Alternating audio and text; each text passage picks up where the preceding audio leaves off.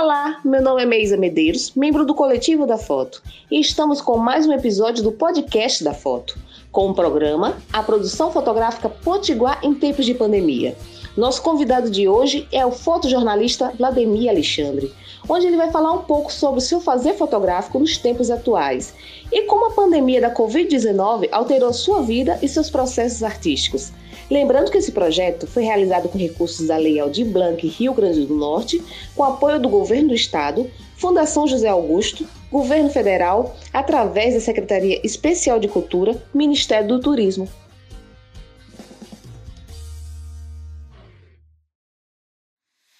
Olá pessoal, estou aqui com Vladimir Alexandre, fotojornalista, é, nosso amigo aqui do Coletivo da Foto. Obrigada, Alexandre, por aceitar o nosso convite, viu? Eu que agradeço.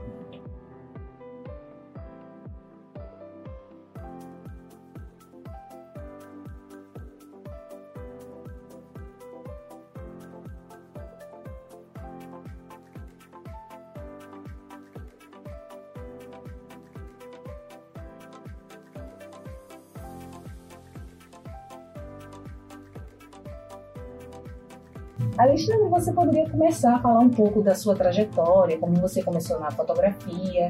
Você pode detalhar isso para gente? Sim, sim. É, sabe, a minha, minha trajetória na fotografia é um pouco diferente, eu acho, da grande maioria que, que é, ou vem de uma família de fotógrafos ou teve influência de fotografia na família. O meu caso foi bem diferente. Na minha família ninguém fotografava, né? É, não mais do que o o essencial, assim, ter uma, uma câmerazinha por um período perdido na, na história e tal.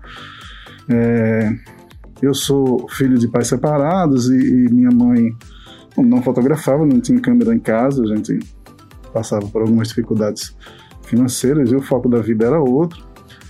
E o meu contato com a fotografia praticamente não existiu em boa parte da minha vida. Mas eu sempre fui um cara muito ligado com a imagem. Sempre gostei de desenhar, de rabiscar, de fazer minhas coisas, né? É, sempre teve a imagem sempre teve uma influência muito grande na minha percepção da vida e então eu caí na fotografia num processo muito é, vamos dizer assim sendo puxado por esse desejo por essa forma de visualizar as coisas né de entender o desenho obviamente foi me levando um pouco para esse interesse da imagem, mas em tese eu nunca tinha, nunca tinha fotografado. Eu, na realidade, comecei a fotografar profissionalmente. Né? Foi uma necessidade de sobrevivência que me fez, de fato, é, ir atrás da, da câmera fotográfica. E foi muito engraçado porque é, eu trabalhava numa locadora de veículos, tinha nada a ver com fotografia, né? e, e num determinado momento eu disse não, eu estou querendo fazer alguma coisa que tenha mais a ver com o que eu gosto. Um tempo eu busquei me envolver um pouco mais com a pintura, cheguei a pintar um pouco é, sobre a influência surrealista, né? E, e aí, num determinado momento, a crise apertou. Eu queria ter uma outra opção de, subsistência que não fosse a locadora. E coloquei nos meus planos que iria ser fotógrafo. E aí comecei a pesquisar o mercado, quem fazia, né? Alguns fotógrafos é, foram grandes, grandes incentivadores né, nesse processo. Assim, na época eu conheci Valmir, que era dono de um laboratório, sempre me incentivou muito. Canindé Soares sempre foi um cara que é, me deu muito incentivo quando eu estava começando a pesquisar e a fotografar de fato, né? E quando minha filha nasceu, a minha filha mais velha, Ana Gabriela. No dia do nascimento dela, eu consegui comprar uma câmera. E aí, os primeiros fotogramas que eu fiz foi do nascimento dela. Muito. Então, quando, quando, eu, quando eu perco a conta de quantos anos eu tenho de fotografia, eu vou para o data do nascimento dela, porque aí eu já sei que quantos são. quantos são os anos que eu tenho de fotografia. Então não tem nem como errar, né? Porque a fotografia é uma filha. É. Literalmente. E o paciente contou um, um, uma história parecida, né? Vocês disseram que tinha uma, um, uma coisa, uma, essa relação, né, da questão da idade dos filhos com o tempo de fotografia também. Acho Sim. É, eu, e, eu e Pacífico a gente tem o mesmo tempo de fotografia e, e, e coincidências muito fortes na, na, na, trajetória de vida e na trajetória profissional. Não à toa ele é um querido, assim. Ele é então... é demais. Um beijo para Pacífico e o pessoal de Mossoró. e e aí, quando minha filha é, nasceu, comecei a fotografar e é, foi em busca de fazer trabalhos cada vez mais, né? Comecei na área social mesmo, fazendo fotografia de batizado, casamento, aniversário, essas coisas. E, mas eu tinha um plano que era em, em, pelo menos cinco anos entrar num jornal porque eu tinha o desejo de trabalhar o fotojornalismo. Em três anos eu consegui atingir a minha primeira meta, que seria entrar num jornal, o Correio da Tarde. E eu não, não chamava Correio da Tarde porque o jornal ele era ele era distribuído à tarde, é, de toda segunda-feira, semana, terça-feira, não é mais. Isso em que ano, Vlad? Você sabe que eu não lembro. Faz as contas, mas, mas eu acho que foi foi 97, se eu não me engano, que eu comecei na fotografia, no fotojornalismo, né? Minha filha nasceu em 94 e acho que mais ou menos em 97 eu estava começando no fotojornalismo nesse jornal. E aí, bom, a linguagem que se aproximava mais da minha forma de ver o mundo era o fotojornalismo, porque tinha se pulsada notícia, essa coisa que me criava, me, me, me excitava para fazer uma fotografia diferente, uma fotografia que me impulsionasse, porque afinal de contas eu que saí da, da locadora, que eu não, não ganhava mal na locadora, até ganhava legal dava para sustentar e tudo, mas era uma vida que não tinha relação com prazer de, de, de, continuidade, né? Não tinha, não tinha o tesão que a gente que é legal ter na profissão, né? E aí, por isso eu queria uma outra coisa. Então, quando eu entrei na fotografia, muita gente criticava, né? Inclusive por causa dessa coisa, porque eu não, não ganhava mal. E aí as pessoas diziam, você vai dar um tiro no escuro, vai começar uma área que você nunca se meteu, então é, apesar de ter muita gente que colaborava, que contribuía, que incentivava, tinha uns outros fotógrafos que também botavam areia, né? E que... Como sempre, sempre tem as pessoas que incentivam e os que colocam para trás, né? É porque o mundo, bom, graças a Deus ele não é só bom, né? Porque se fosse só bom também ficava muito chato, né? Tem que ter, tem que ter os desvios. e aí, é, eu, eu nessa coisa do fotojornalismo, eu fui, eu me encontrei, né? Encontrei. Então, surgiu uma oportunidade, Marcelo Andrade, que é um, um excelente fotógrafo que hoje mora em Portugal, é, tirou férias na Tribuna do Norte e tinha que indicar um nome. Eu estava iniciando, né? Ele já sabia mais ou menos como é que era a minha pegada na fotografia e chegou para mim aí, topa, é, topa passar um mês lá na Tribuna no meu lugar, então e aí é um baita desafio para mim, né? Muito novo na fotografia e tal. Mas, bom, mas topa, vou, não vou abrir, né? Uma oportunidade dessa. E fui. Foi muito engraçado. Aí, quando os, os primeiros dias de fotografia no, no, na, na, tribuna, obviamente, a, a minha chefe de, de, de fotografia não confiava no trabalho, porque eu era um cara novo, desconhecido. Eu, nem eu confiava no meu trabalho. e aí, e aí só rolava o que no fotojornalismo a gente chama de boneco, que é a foto mais fácil de se fazer em tese, né? Que é a fotozinha do entrevistado, é, que inclusive eu discordo que é a foto mais fácil, mas é a foto mais trivial, vamos dizer assim. Que... E aí só rolava essa foto. Eu disse, pô, chegava para minha chefe, que era Ana Silva, hoje uma grande amiga, e é, chegava para aí, vai ter uma oportunidade para pelo menos tentar mostrar a minha capacidade como fotojornalista, elas relaxa, uma hora vai rolar. e aí deu um bode numa cobertura extremamente importante para a tribuna, que era o primeiro alto de Natal, e não tinha fotógrafo para cobrir. Né? Chegou a hora do lançamento do negócio e, bom, não tinha ninguém para cobrir.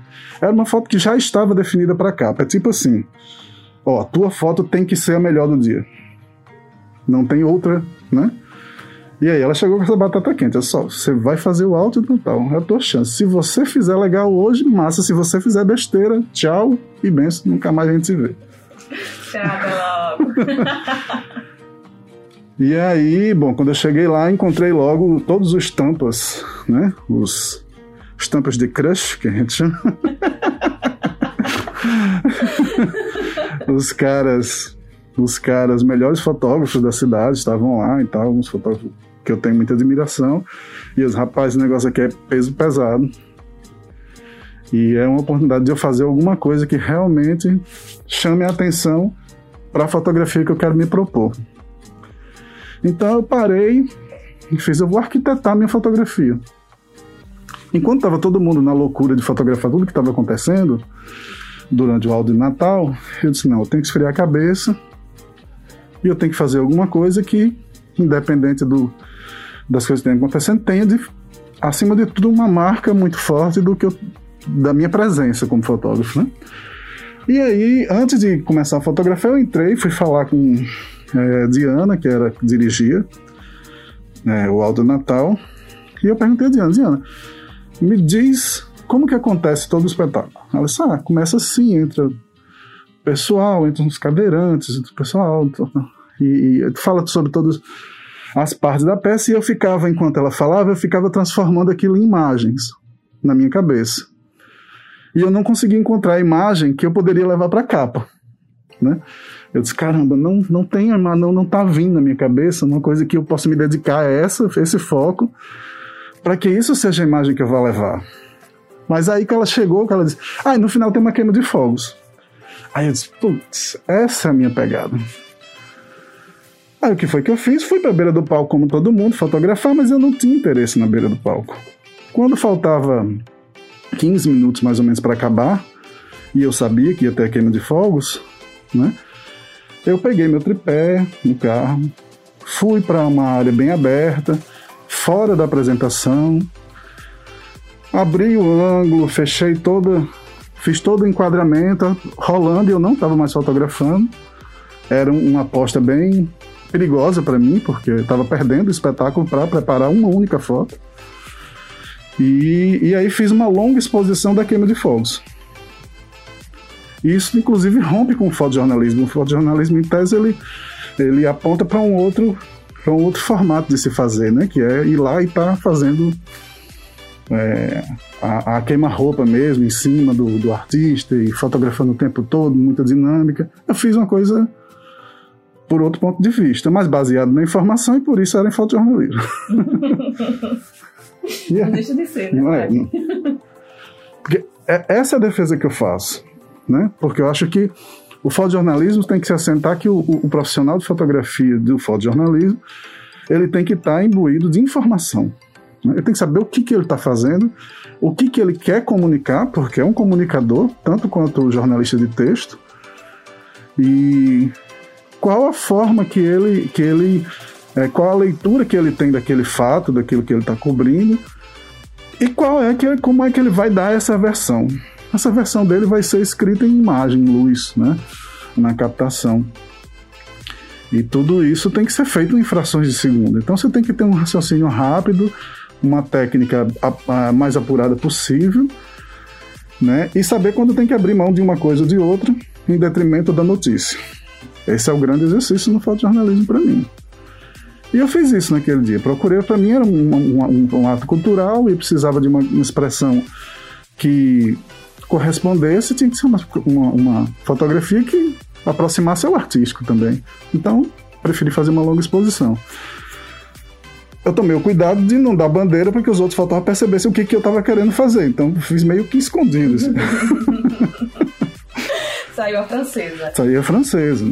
A galera deve ter ficado, rapaz, todo mundo fazendo as fotos, o cara vai embora. É um fotógrafo muito peba mesmo, né?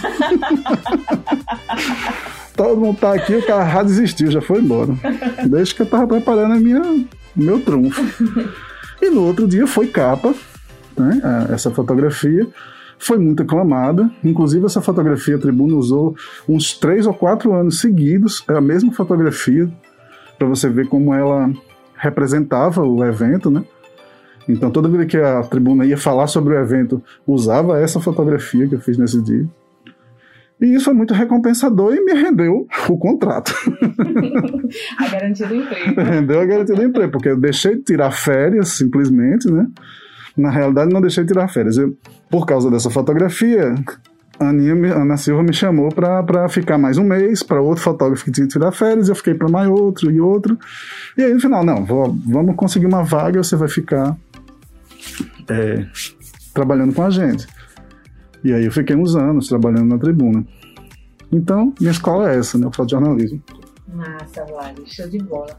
E além dessa questão, que não deixa de ser também fotojornalismo, né, Vladimir? Mas assim, você trabalhou muito tempo questões de campanha política, né? Então você poderia falar um pouquinho sobre isso, assim, como foi esse começo também de trabalhar em campanhas?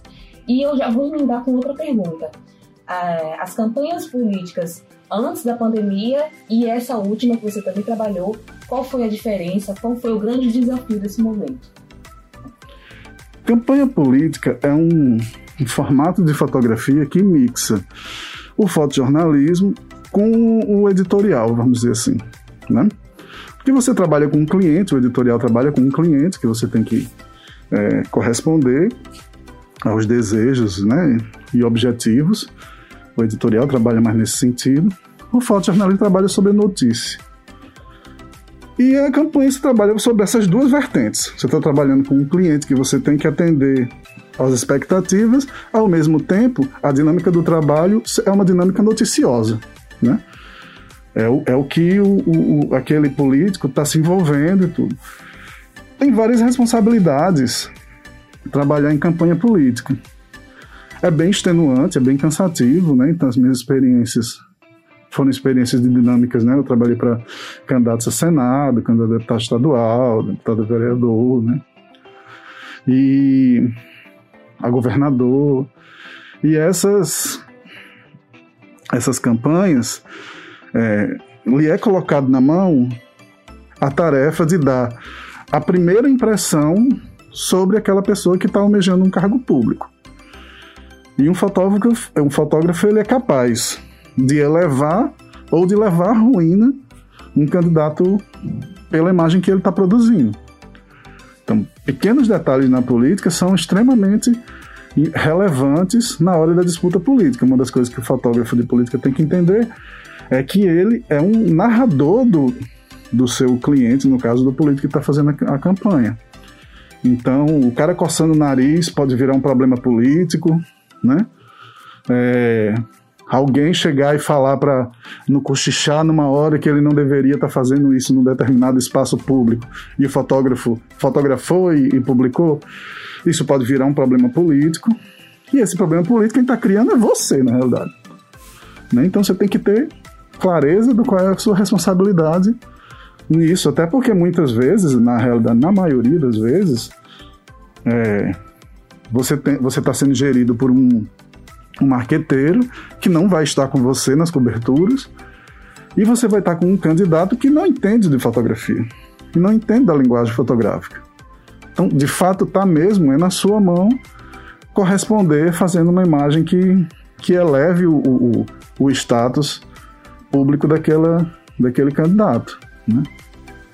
E aí, é, eu como eu sou um cara muito emocional, assim, eu tenho uma personalidade muito emotiva, é, a, a, o trabalho na política não foi muito difícil de se envolver, porque eu me entrego à personalidade de quem eu estou representando e na hora de cobrir os fatos, eu vou pro emotivo. Essa é a minha forma de fazer. Né? E o emotivo, ele tem um, uma consistência muito grande no processo do marketing político. Né? E aí a minha fotografia sempre foi muito bem aceita nas campanhas que eu fiz. Praticamente todas as campanhas que eu cobri foram vitoriosas, né? E, e isso me dá muito orgulho, porque até porque é, eu não me dedico só por recurso financeiro nas minhas campanhas, nas campanhas que eu cubro. É claro que as campanhas que eu fiz, eu fiz remunerado, é, dentro dos, dos padrões é, de marketing político, mas eu tenho um limite, né? É, eu vou fazer a campanha política para os candidatos que estejam minimamente dentro dos meus é, é, das minhas correspondências da boa política. Se não tiver, eu vou eu vou negar o contrato. Né? Então, os que eu fiz, eu tive eu tive a honra, né, de cobrir e também tive assim é, o prazer de ver essas campanhas muitas vezes alavancarem, em alguns casos por uma ou outra foto, que às vezes você faz uma determinada foto e ela se destaca, vira um. Hoje viraria um meme, né? É, eu comecei muito antes do meme existir. Mas. Quando, é, quando a internet era só mato. Quando a internet era só mato, exatamente. E aí, é, mas viraria notícia, né?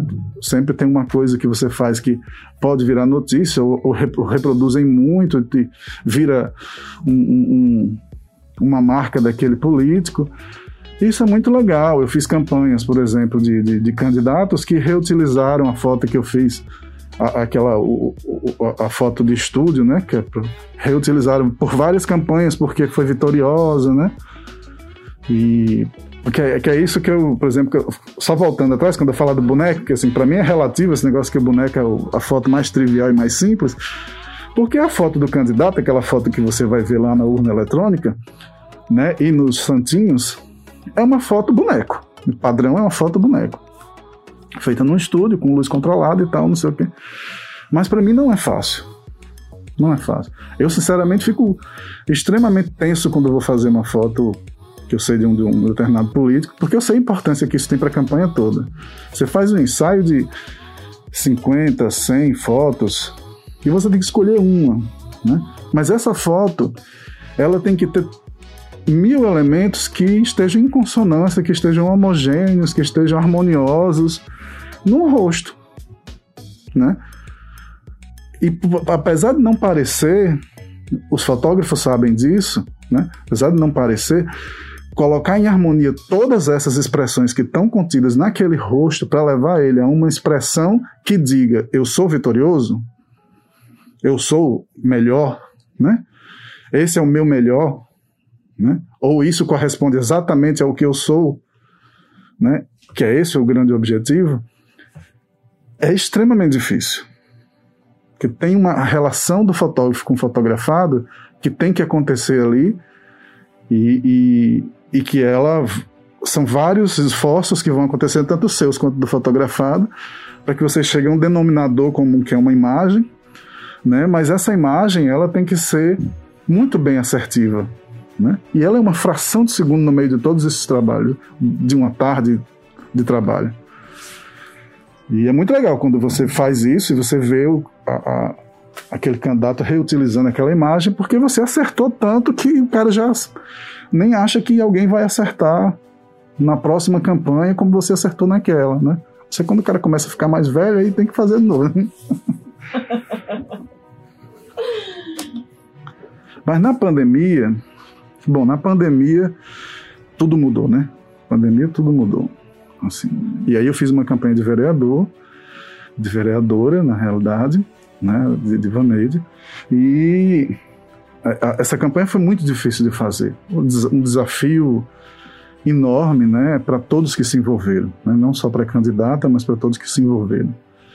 E o fotógrafo ele tem um papel que é um papel muito diferente do que se apresentava para outra campanha, porque antes, antes você registrava a emoção do acontecimento. Então, era o político chegando no lugar, as pessoas abraçando, o fervor do, do, da, da, política, o som, o suor, né? E tudo isso foi é, relativamente proibido, né? Foi, na realidade, foi proibido por uma questão de cuidar do outro, né? E uma questão de responsabilidade pública do político era demonstrar exatamente de que ele é, estava, é, vamos dizer assim, antenado, né? Preocupado e em consonância com as exigências de um, um, um, um tratado de cuidados de saúde que é essencial, né, indispensável para esse momento que a gente vive. Então esse era o grande dilema. E quando você vai fotografar uma pessoa que não pode abraçar outra, que não pode beijar, né? É, que não pode ter aglomeração da galera na rua, como é que o fotógrafo vai fazer isso? E isso são as grandes expressões. Esse era um grande mistério para mim. Até a questão da máscara, né, Vladimir? Que cobre o sorriso, as expressões faciais. Sim, sim, não, a questão da máscara, né? E a questão do afastamento é um, é um grande problema, porque as pessoas pulsam campanha, né? É muito comum quando a gente vai criticar candidato A ou B que aglomerou e tal, essas coisas, é colocar na conta do político. Na realidade, o político está fazendo um papel público ali de, de expor o nome dele. Quando ele se expõe externamente, é, há um outro movimento que está fora do controle dele, que está fora do controle é, é, dele, que é a reação das pessoas. Então você imagina, você chega na casa de uma pessoa que te ama, que gosta demais de você, que te admira demais, às vezes ela não controla e vai lá te dar um abraço. E você não pode empurrar a pessoa, não pode. Né? E isso é um processo complexo. Então tem um, diálogo, né? tem um processo. Muitas vezes era preciso alguém chegar antes da candidata e falar: ó, vamos evitar o contato físico. Seria muito bom se a gente pudesse, mas não pode, então vamos evitar né? E, e você tem que estar dentro disso. Então, qual era o foco para esse, esse tipo de fotografia? É os cuidados. Então, eu fui para uma coisa que a, a, fotografia de política já, tinha, já me tinha dado antes. Então, o que, que eu fiz? Eu separei, eu disse: não, eu não, eu não preciso dos chavões, vamos dizer assim, ou das, dos formatos tradicionais. Não são eles que dizem sobre a política. O que diz sobre a política, na fotografia, são as práticas e as expressões e as emoções.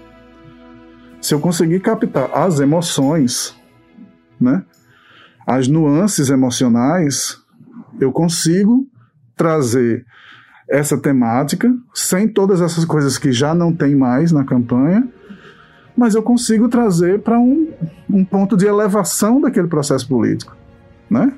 da, da candidata que eu representava. E foi esse o grande esforço, né? Esse era o esforço que eu fazia. Então, quando eu estava numa reunião que todos tinham que ficar distantes e, e que não podiam ter um contato físico, eu ia para as pequenas expressões, os pequenos sorrisos, o sorriso na máscara, né? Eu ia para trabalhar a iluminação do lugar, eu ia trabalhar as expressões, as coisas que estavam acontecendo ao redor, né? é, os elementos que a campanha utilizava para fazer a relação com, com a candidata. Então, é, é, esses processos, eles são, vamos dizer assim, mais difíceis, mas eles são mais desafiantes. Como eu gosto muito de desafio, acabou que funcionou e, e graças a Deus, né, no final das contas, e com toda a dificuldade que a gente enfrentou para fazer essa campanha, eu tive mais uma campanha vitoriosa né, de quem o representava nessa eleição. Inclusive sendo a segunda candidata mais votada da, da cidade. Isso, isso é um trabalho conjunto, é claro, né, um trabalho de todos que estiveram, de todos e todas que estiveram envolvidos. Mas é muito. Você imagine só você ter a, a, a pessoa que você representa ser o segundo mais votado num tempo de pandemia, né? Num tempo tão desafiador, tão difícil. Em um tempo que muitas pessoas nem sequer deram o trabalho de votar, né? Lembrando disso também. Pois é, teve uma abstenção enorme, né? Pessoas simplesmente não foram votar, ou por medo, ou, ou por decepção com o processo político mesmo, né? E, e então isso, isso dá um, um, um valor maior, né? Um valor muito maior ao trabalho que você faz. Então acho que na realidade eu evoluí um pouco mais na percepção da política, né? Da fotografia da política. Eu só espero que isso acabe, porque por, por, questões óbvias, por questões óbvias é muito melhor que a gente possa cobrir uma política onde todos possam se abraçar de novo, sem se preocupar, sem ter medo é, de um vírus é, assassino, né? Vlad, aproveitando, é, pronto, acho que você fez esses trabalhos, né, agora nessa época da, da pandemia, mas você teve algum tipo de trabalho paralelo ou algo mais, vamos dizer, algo para expressar mais artisticamente, que lhe fez refletir, algo fora dessa sintonia? É, eu, eu fiquei. Começou em março né, de 2020 e eu, como todos, entrei num processo muito difícil, que é esse processo de você ficar em casa, né? É, ainda, ainda tenho o privilégio, de certa forma, tinha o privilégio, de certa forma, de optar por poder ficar mais tempo em casa, porque a gente sabe que muitos brasileiros e brasileiras não têm essa opção, né? Isso torna tudo muito mais difícil, mas eu, eu tinha essa opção de ficar em casa, um tanto enclausurado, mas para um fotógrafo, além da perda de renda é, que isso significa, né? Que não é fácil, é, você tem que lidar com todos os pequenos novos fantasmas que, que acontecem nesse, nesse período, né? E fazer com que eles continuem sempre pequenos, que eles não cresçam, não tornem fantasmas grandes, né? E aí eu fiz alguns exercícios em casa, né? Eu fiz, eu fiz um, um, um, pequeno ensaio com celular mesmo, e pouco, algumas fotos com câmera, com câmera reflex profissional, é, que chama Ponto de Fuga, um ensaio despretensioso, na realidade, para exercitar o olhar, que, que era um, fotos utilizando exatamente a, a, a, noção de ponto de fuga, né, técnica de ponto de fuga, para criar um conjunto de imagens. Fiz esse, esse material, mostrei em alguns lugares e tal, mas era um material muito despretensioso mesmo, é foi um exercício. Nós, membros do coletivo da foto, participamos de algumas iniciativas né, conjuntas que têm sido é, experiências muito gratificantes. Né? A gente tem alguns projetos aprovados junto à Lei de Blanc, alguns dos componentes têm esses projetos, e estamos colaborando uns com os outros na construção desses olhares e dessas, dessas é, dessas linhas de ação, né, que são livros, né, a gente vai tem vídeos, tem gravações audiovisuais, vamos lançar tem pelo menos dois livros sendo lançados e os ensaios que foram que foram é, desenvolvidos antes da pandemia, agora a gente está dando vazão a partir dessa dessa, dessas novas leituras, né? E a partir desses mecanismos de fazer que esse material chegue ao nosso ao nosso leitor, né, e ao nosso público-alvo, as pessoas que curtem fotografia, que curtem os temas que a gente aborda, né? E tem sido muito muito bom isso, inclusive para uma questão de você poder enfrentar esse tempo todo produzindo, né? Que não, não é fácil, a grande maioria das pessoas está com muita dificuldade de produzir, é preciso que a gente entenda isso. Mas também é preciso que a gente entenda que esse é um grande momento de aprendizado, de resiliência, né?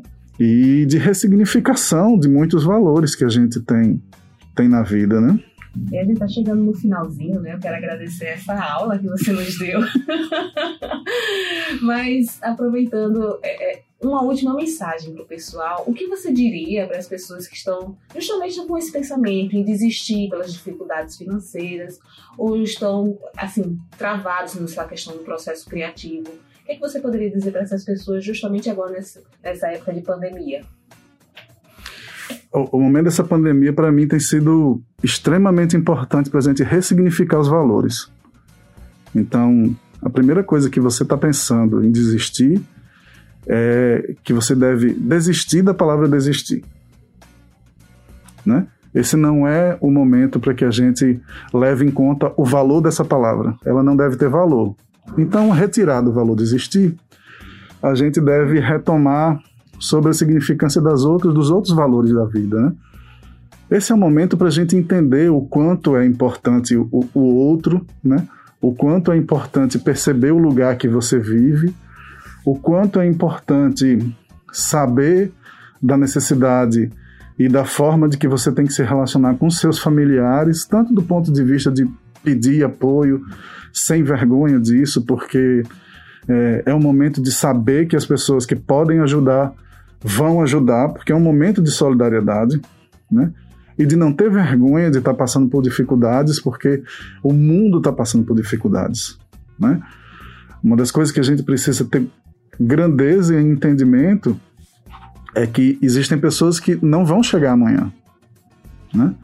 Não vão chegar amanhã. Então, se você chegou amanhã, faça disso o, o motor propulsor de sair disso, né? De sair desse momento, porque foi lhe dada a oportunidade de viver mais um dia, né? Então, acho que esse é um dos grandes ensinamentos desse momento de pandemia. E aí a gente deve realmente é, com toda a dificuldade que é isso, né? Levantar a cabeça, resistir, né? Quando enfraquecer, buscar o apoio das pessoas que podem estar junto, né? Sejam elas da sua família de sangue ou da sua família paralela, vamos dizer assim, da sua família dos seus amigos, né? Mas é sempre importante achar as alternativas, né? Porque a única alternativa que não há é para aqueles que partiram, né? Esses, a alternativa está em outro plano e a gente desconhece. Para nós que estamos nesse plano aqui, nós ainda temos alternativa por maior que seja a dificuldade. Então, se, se segure nessas alternativas e faça boas fotografias. Show, show, Vladimir. Quero agradecer a sua presença aqui, viu? Agradecer quem nos acompanha. E é isso. Até a próxima, gente. Valeu, gente. Obrigado. Lembrando que este projeto foi realizado com recursos da Lei Aldir Blanc Rio Grande do Norte, com apoio do Governo do Estado, Fundação José Augusto, Governo Federal, através da Secretaria Especial de Cultura, Ministério do Turismo. Gostaria de agradecer a todos os ouvintes por nos acompanhar e espero que esse tempo que passamos juntos seja proveitoso e se repita. Até breve!